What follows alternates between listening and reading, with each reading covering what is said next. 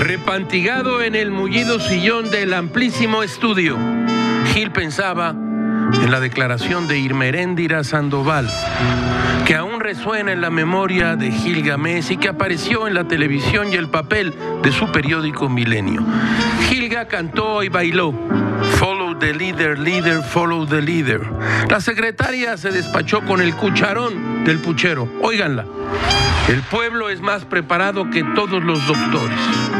Señora secretaria, con el perdón, pero usted ha dicho una estupidez. Hombres y mujeres dicen tonterías por igual. Dejen ya eso de que el pueblo es sabio, por Dios.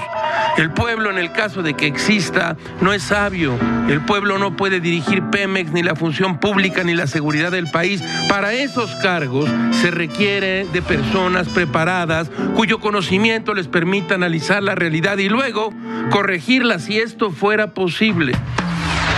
Cierto, no dejarán de repetir que el pueblo es sabio, el guion lo exige. Así dirían las instrucciones de la escena. Sale el espectro, entra el líder y dice bajo una dramática luz cenital, el pueblo es sabio. Señora secretaria, no, el pueblo no está más preparado que los doctores, los académicos y la gente que se ha pasado una vida estudiando. ¿Estamos? Todo, es muy raro, caracho, como diría Juvenal. Todos desean saber, pero pocos pagar el trabajo que vale.